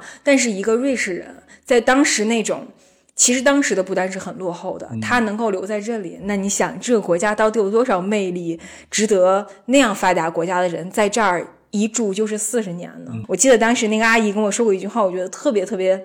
浪漫又很可爱。他说：“曾经我们遇到的时候，他是我的老板，但是在之后的这四十年里，我都是他的老板。”非常可爱。他们在不丹的布姆堂经营着一个博物馆，外加呃一个非常相对而言比较高端的酒店。这个酒店的内内部设计应该是和丈夫有关的，因为是非常。嗯，时尚的，就是很有瑞士那种风情的一种。然后外面的建筑呢，却又是不丹的传统建筑。你打开门的一瞬间，就是真的会恍惚，里面那么时尚的欧洲设计，外面就是这样的地方。然后那个博物馆，呃，也是跟皇室有关的，等于说是这位阿姨的家族博物馆。那除了这样的一些人以外，你还有没有跟不丹的其他的人有过接触呢？嗯，我可能也接触过不丹的摄影师，接触过不丹的一些演员。一八年在不丹的时候，我的向导是一个姑娘，然后呃非常谦逊，然后温和的一个人。然后后来聊天中，我才发现，除了向导以外，她竟然在日常生活中是演员和模特啊，就是说漂亮是吗？嗯，其实谈不上很，我觉得谈不上很漂亮，但是。嗯，是这样的。你看，你第一个反应就是很漂亮，是吗？这是我的一个固有印象。对，因为我们会认为做模特跟做演员的姑娘们一定是惊为天人的，但其实，在不丹，他们的演员没有专职演员。不丹实际上是一个不太鼓励偶像文化的国家，对，所以他们的演员往往是。真的就是找，比如说，嗯，就是个学生，你今儿演的时候你是演员，下了班你还是学生，以后你也还是学生，不会因为你演了这一部戏，好像你就有什么其他的太多的改变。他们很多人都在，就是很多人都有可能做演员，如果你希望去参与这部电影的话，所以他们的电影里面你很少重复性看到一批人。经常是，其实就是民间的人演着最真实的故事，这个是他们的电影里面，我觉得比较常见的一个现象。明星这件事情在他们来说看的挺淡的，我觉得这是一个挺好的事儿。呃，我其实我们可以把它称为一个演员，而不是一个明星。明星的话可能就有点偶像了。嗯，我懂，演员就只是一份工作，万千工作中的其中一种。我还蛮好奇，因为之前我根本不知道不丹还有这种电影工业。不丹有非常著名的导演。宗萨仁波切，我呃呃，像高山上的世界杯是吧？嗯，我知道，我看过他的书《八万四千问》，是他还写过很多像《人间世剧场》这种，就是他写过一系列的。嗯，你说他是佛教普及嘛？因为他写的不算很深，他有的书啊写的不算很深，就是还是希望能够有一些，不是劝我们皈依，而是有一些道理。希望世人能明白，可能活得可以更好、更通透，差不多是这样的。没错，没错，我看他的八万四千问就是这样的感觉。是他完全不是一个传教士的那种身份。你比如说，他会自己很坦诚的说，我自己是有女朋友 的，而且说自己会有很多的这种就是心理上的不舒服的地方啊，等等等等。对，所以我感觉他还是一个蛮世俗的这样一个人。我觉得可能真的是因为他。看得透很多东西，才能表现出了这种我们觉得是入世的样子。但是我们的对现实的纠结，可能跟人家真正有一些修为，是真正比他是一个很有名的上师了。像这样有造诣的上师。我想他的入世应该跟我们的是不一样的。你的闺蜜是写诗对吗？是。呃，你看过她的诗吗？我看过。你会觉得她的诗里边会有哪些对你有一些触动吗？他的诗里边有很多触动，就是他会写一些关于生死的东西。他曾经给我们俩的友谊写过写过呃一首诗。那就念一首你朋友写给你的诗好吧？嗯，好，这这首诗让我哭了无数遍，希望我一会儿说的时候不会哭哈。念一下他写给我的，专门写给我的这首诗。我想这首诗虽然没有写题目，但题目应该是朋友吧。嗯，在一千七百五十二英里以外，我有一个朋友，他爱下雨的云。看我果然忍不住了。没关系，管理一下情绪。好的，好的。他爱下雨的云和闪耀的太阳，就像我那样。嗯，不管是国籍还是地理位置或者时区，我们都不在一起。但是我们是同一片天空下的孩子，没有任何一个坐标可以定义我们之间的联系。他活在我未来的两个小时，他能够阅读我的过去。现在我们一起手牵手走在现在，就是这样的一首诗。因为他们是用英文写的，就是可能我翻译的。嗯，这时间很短啊，给我的我没有办法让他完全做到那种押韵之类的。但是真的是，就是看他的原文，其实更感动，因为对，比如说这些词句的前后组织上面，就是翻译过来会丢失他很多的情感的成分在。嗯，但是那个同一片天空已经能让我感受到他想表达那些东西了。嗯。你还是先擦一下你的泪吧，不要这样过多的 暴露我那个尴尬的时刻。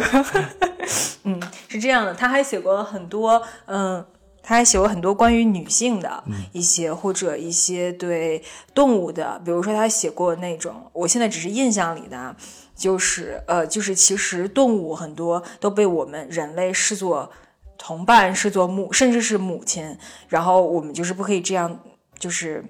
嗯，其实这是一个比较反对肉食的，大概是这样一个主题的，就是而且以前是因为我在一些时候会为他的诗配插画，这是我们两个后来一起想做的一件事情。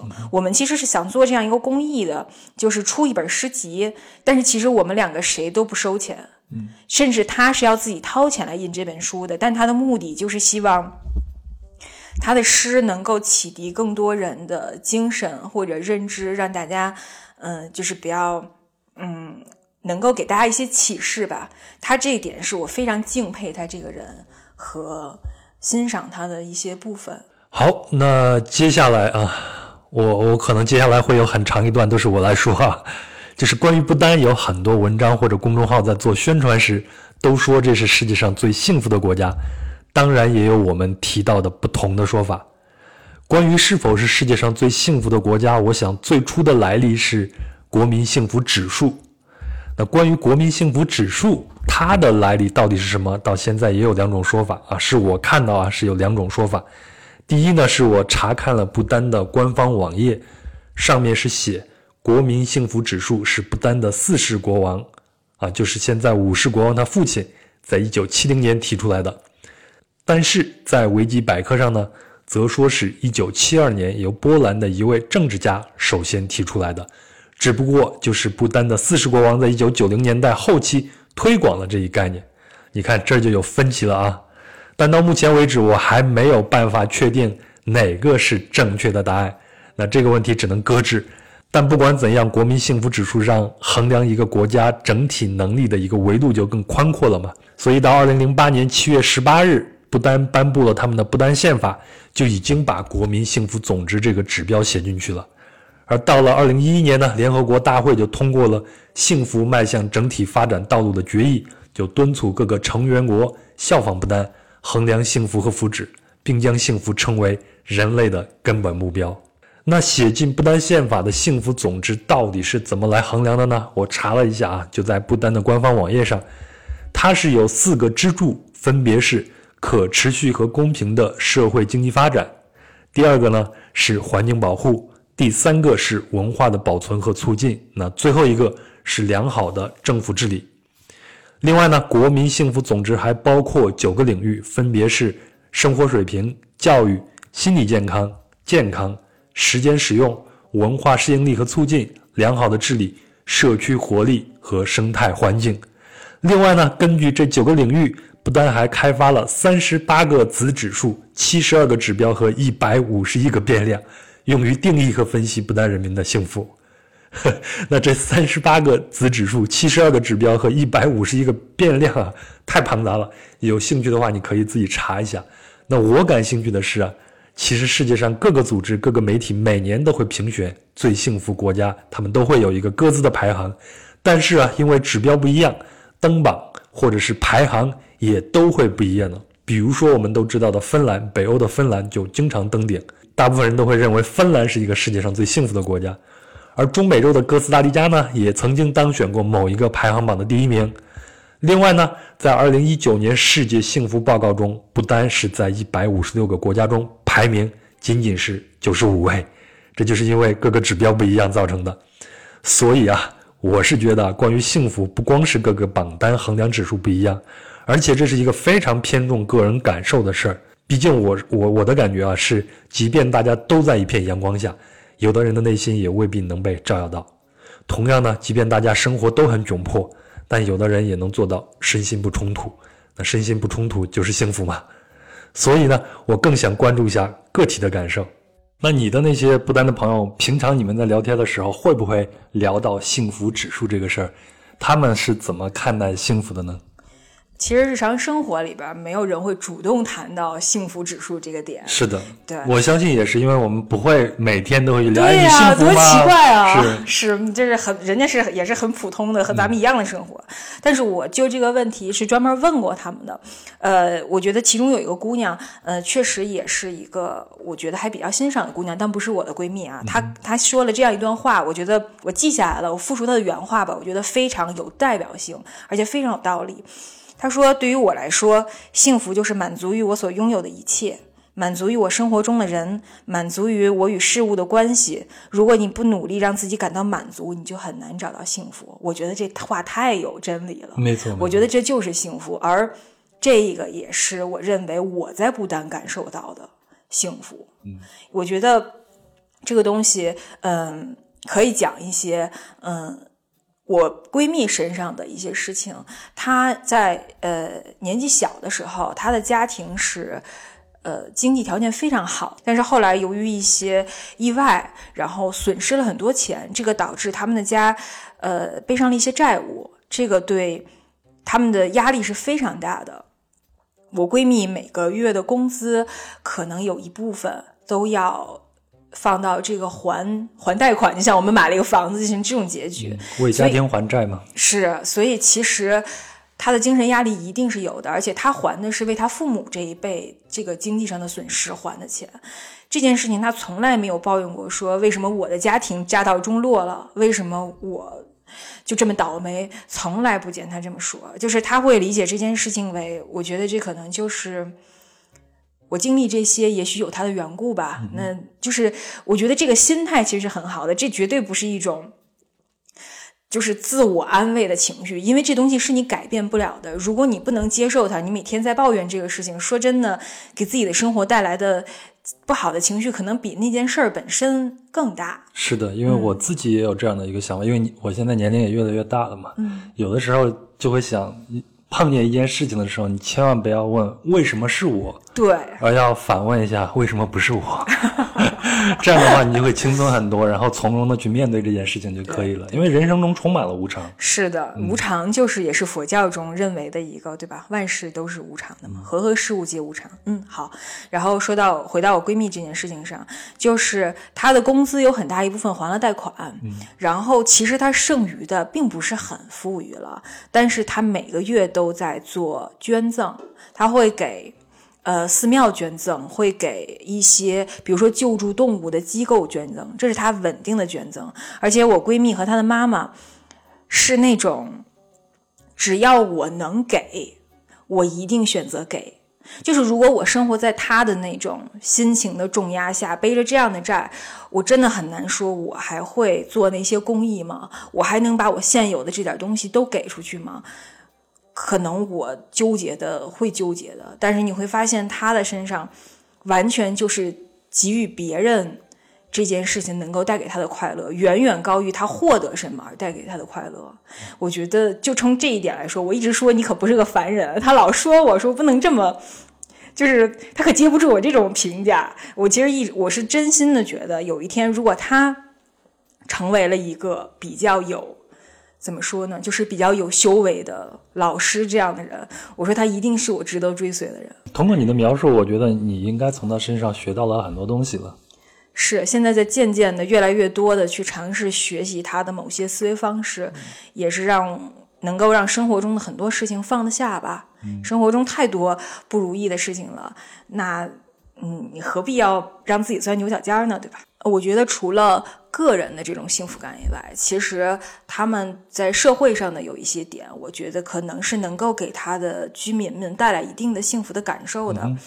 嗯，这个当然也不是钱这一方面的事情了。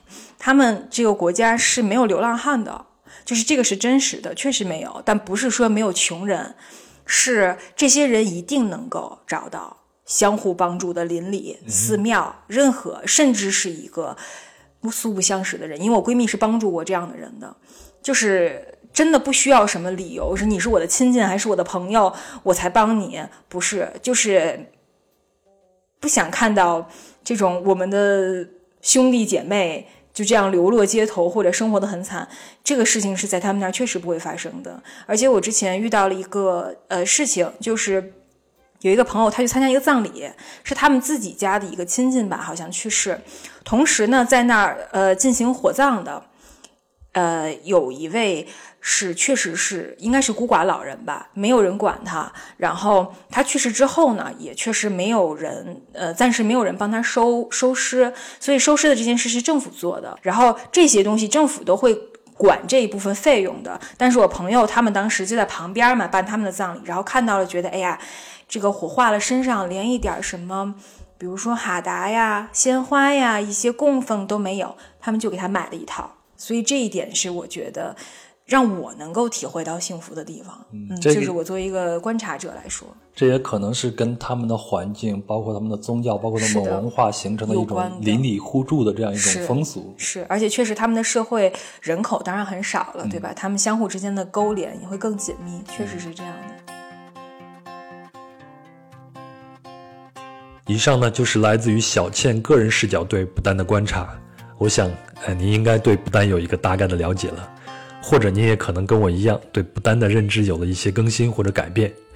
另外呢，在这里我还是要再说一下，不丹跟所有的国家和地区一样，当然也存在很多的社会问题，比如贫富差距啊，比如风俗陋习啊，比如外来文化的冲击等等等等。只是出于节目的完整性，我们会选择符合既定主线的素材来分享给您。更何况呢，这些素材也来自于个人视角，难免会挂一漏万。也难免会与您的观察和感受有不一样的地方，所以啊，如果您有不同的意见，不妨在评论区心平气和的留言，我也会心平气和的和您交流。就是这样。好了，如果您喜欢本期的节目呢，请转发给身边的朋友。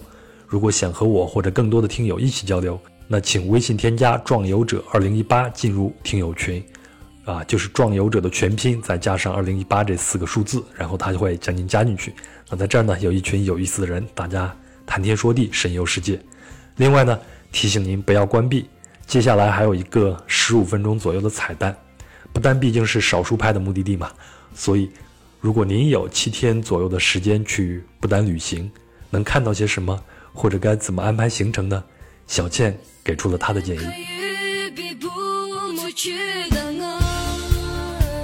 我现在就想请你稍微的，嗯，给大家一个推荐。就如果我们按七天来算的话，去不丹应该是一个什么样的一个行程？让大家先有一个心理上的一个想象。呃，七天的话，这么说，一般来说，因为嗯，确实不便宜，对不对？我们可以选择稍微短一点的行程。但是如果去不丹，从落地那一天算的话。呃，低于五天其实就很艰难了。就是即便你再怎么赶行程，我觉得至少要五六天的时间。五六天的时间呢，基本上能够包含不丹，嗯，相对而言最经典的一些景点，主要是在它的西部。一般来说，我们坐飞机落地的地方叫帕罗，这个是一个它一个挺重要的一个镇，然后也是一个对外窗口吧，相当于就是国际机场建在这儿。然后在这块呢，我能在这儿插一个问题吗？好的。据说不丹整个国家只有这一个机场，这是真的吗？这不是，不丹一共有四个机场。哦。嗯，然后在中部、东部都分别有，剩下的那一个有可能是在南部，但那个我确实不太清楚，因为中部、西部我是非常清楚那两个机场在哪儿的，但是国际机场啊。应该是帕罗这个，嗯，所以新周刊公众号上那篇文章 这一点是假的，是吧？这点我确定有四个。好，呃，新关于新周刊的这篇文章，我们后面会具体的聊一下啊。呃，因为去完虎穴寺的大本营就在帕罗，所以说，呃，一般来说，嗯，一个行程的可能是开始的第一天或者是最后一天，大家会选择去虎穴寺，因为这个是起降的地方嘛，安排在这里比较合合理。然后帕罗呢，距离。呃，首都停步大概有，如果自己开车啊，是大概四十多分钟。然后停步是，比如说他们有那个就是中央佛塔，这个地方呢是一个小广场的中间有这么一座白色的佛塔。这个佛塔其实呃不是像呃尼泊尔那种，下面是圆形的那一种。它呢是下面是也是方形的一个部分，它上面的部分呢反而是比较像我们北京的白塔寺的那种白塔这样的样子。所以每年考试之前都要去拜一拜，是吧？连北京的孩子肯定都知道这个典故。我觉得来不及拜了，拜可能也没用了，对我来说。嗯，然后它的四周呢是有转经筒啊，或者呃供奉酥油灯的地方。然后大家下班了之后，其实可能就会来转一下佛塔，或者如果。呃，有人愿意在周围铺毯子、磕长头或者冥想，这在他们生活中是一个非常自然的、平平无奇的生活片段。呃，最显著的点吧，首先肯定是他们的扎西曲宗堡，这个呃是他们的武士国王加冕的地方。等于说是他们现在的非常核心的一个政治机构的所在地。武士国王就是武士国王是现在的网红国王哦，是的，应该是他，是的。我们后面再讲一下他的故事。好的，好的，没问题。你继续。嗯，然后这个地方呢，嗯，是一个非常正规的场所，就是那种进门要安检。然后，呃，我先说说它长什么样哈。宗宝这个东西呢，是一般是呃每个区域的一个政治和。精神中心，所以呢，这其实是一片连在一起的建筑群，它不是一个佛塔或者一座佛寺这样的。呃，僧侣们也会住在这儿，等于说他们的宗教领袖也会住在这儿，然后首相办公啊，国王办公也会在这里，所以是这样一个呃，有一个。呃，比较高的一个建筑的叫中央高塔的，它在当地的语言里叫乌策，是这样一个东西在中间的部位，然后它有一个大型的庭院，这个庭院里面可能就比如说会有一些台阶上，就是有错落有致的这样的，然后政府机关在一片儿，然后寺庙在另一片儿。一般来说，我们去参观的话，也是只能进到寺庙这一部分的，嗯。就是还不是那个人家的生活区域哈，是一个能够礼佛的一个地方，差不多是这样一个地方。然后这个呢，确实我觉得应该是由于国王在这边工作哈，确实，呃，外面有很多鲜花，然后非常正式的样子。进门前都要进行这个安检，然后大家都会穿的非常正式。其实所有的宗去所有的宗堡的时候，嗯，都会带一些在呃服装上的有一些特别的。一些物件来以示尊重。首先，你进入宗保区域，你就一定要穿，呃，至少当地人啊，一定要穿当地的服装。这个游客其实我大部分看到的也是在穿当地服装的，不管怎么样，对人表示尊重嘛。但是有可能对呃游客的要求其实是没有这么严格的。但只要你穿了当地的服装，不管你是当地人还是游客，你一定要佩戴这个象征着就是以示尊敬的这一个部分的东西。对于女士来说，它是一个呃像绶带一样的，上面绣满了手工织的一些花花朵啊或者鸟啊之类的，佩戴在左肩的一个。这样的一个东西，然后对于男士来说是以很大的一块白色的布，它是搭在腰间和肩膀上，这样斜着整个背在身上的一个状态的。对，是会有这样一些特殊的装扮要求的，进入这些地方。对，所以扎西中堡是一定不会错过的一个景点，这是很重要的一个点。然后最后一个可能值得一说的比较有意思的是他们的那个邮局。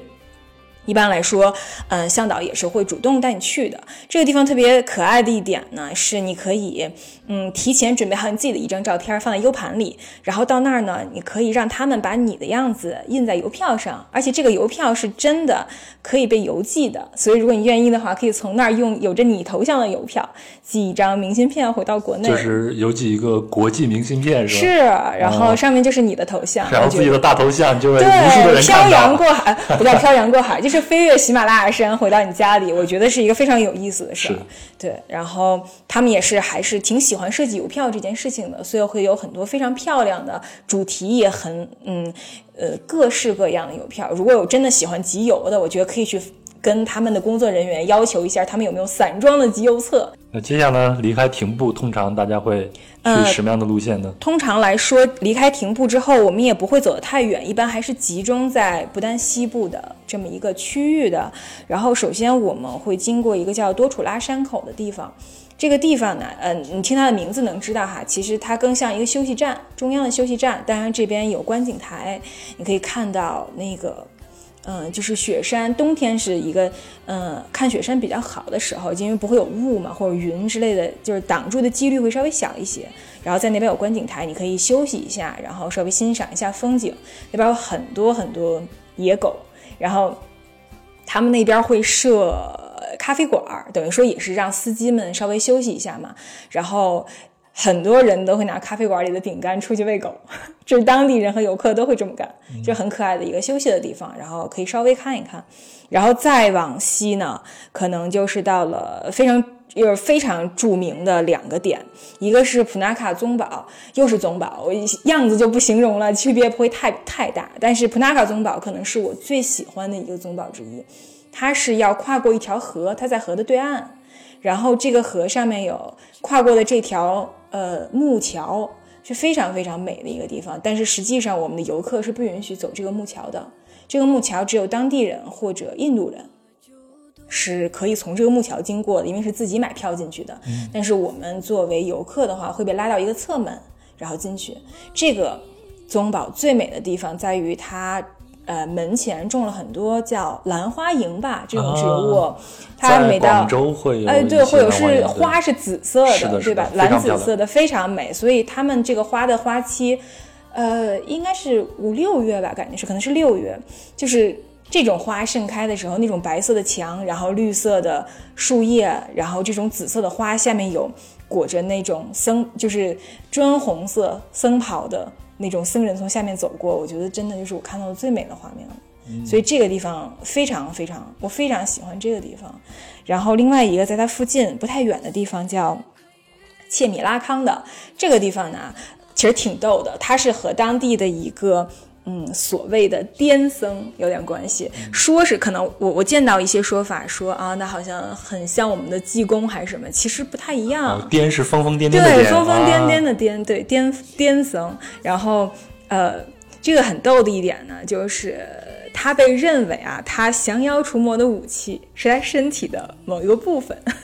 啊，对，是可以打码的部分是吗？对，可以打码的部分。但是其实这个东西和任何生殖崇拜啊、色情都是没完全没有关系的。所以我觉得这个其实是可以说的，因为这个图案不仅在切米拉康这个地方，你可以买到类似的一些，比如说木雕的一些嗯艺术品、工艺品，它在民居的楼上面。就是墙面上，大家会画这样的图案。实际上，它是有点像咱们门神那个意思。它是这样一种完全是保护和祈福的一种一种东西。然后，这个这个图案上面往往会记着那种像嗯哈达呀或者丝带那样的，你就能看出来它其实是一种宗教意味很浓厚的一种符号吧。但是它跟印度教的这种生殖崇拜是没有什么关系的。明白。对。然后这个寺庙呢，它美在它门前有一棵非常漂亮的树。这个树像伞一样打开，然后是心形的叶子。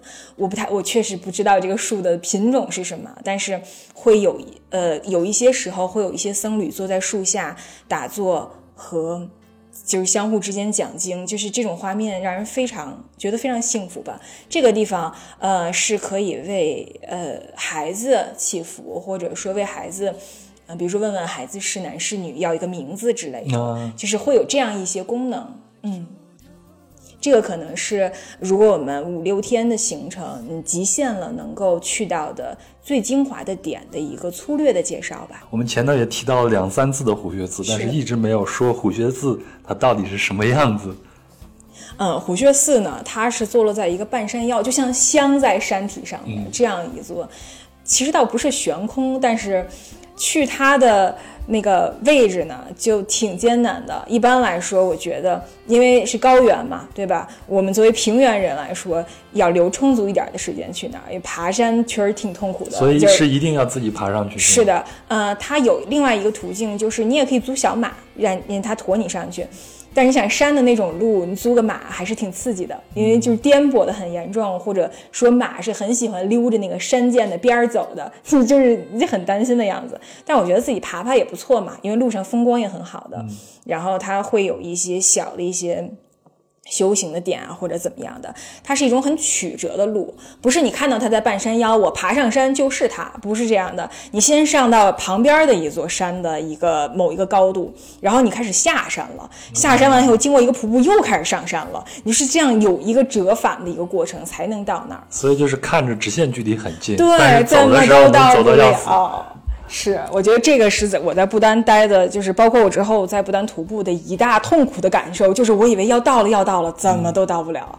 确实，但是朝圣嘛，朝圣哪有容易的路？所以我觉得也挺好的。那这个寺庙里边有一些呃，就所谓的神迹存在吗？嗯，是的，这里面有一个非常隐蔽的洞，传说中就是莲花生大士曾经禅修的洞。这个洞呢，并不是在什么。比如说有一个佛堂里面又是这个洞，我印象里，因为我知道第一次去的时候去了虎穴寺，我确实已经三年四年过去了。它的这个洞会有一些什么木的梯子搭你下去，钻进一个比较暗的小洞里面，然后你才能看到它那个。就是一个，就是只说真的，就是因为告诉我说啊，莲花生大师曾经在这儿禅修，我可能才知道，不然的话，我可能经过他，我就没有意识到，嗯，这是什么，我可能就没有注意。所以他其他的佛堂呢，肯定就是，嗯，有一些呃，有有莲花大莲花生大师的，呃，就莲花生大师有八相嘛，对吧？就是不同的样子，它里面有一些会供奉在某一些佛堂。然后我为什么印象不深呢？就是因为。这个地方是不允许拍照的。啊，一般来说，咱们可能你进一个佛堂的院，就是建一个呃佛寺的院子，你还能拍。这儿是到门口，你的那个相机就被存在外头了。是的。所以自从你进去，就完全要靠你的脑子和眼睛了。那我们刚才说的是一个五六天左右的一个行程，如果再多一点时间的话，我们还可以探索一些其他的区域吗？嗯，如果咱们的时间可以多一些呢？其实像西部的阿哈山谷，或者嗯，向东部走，我觉得到中部区域哈，这都是在九天或者十天以内的行程可以覆盖的。我个人肯定会比较推荐往中部的布木堂走。首先，咱们最开始提到的人里面，那个帕嗯帕那个白马林巴这个扶藏师。呃，布姆堂地区其实是他的故乡。然后呢，这边也有我最开始提到的那个蒙巴措的湖，所以我觉得这些其实是呃有一定的意义，而且也可以看一看的。然后，呃，布姆堂是一个非常美的地方，就是会被称为说是不丹的瑞士，就是嗯连绵的山，然后这样小小的村庄，然后有牛有马。而且不是成群的啊，是单个的那种，就是让人觉得非常惬意和安详的一个地方。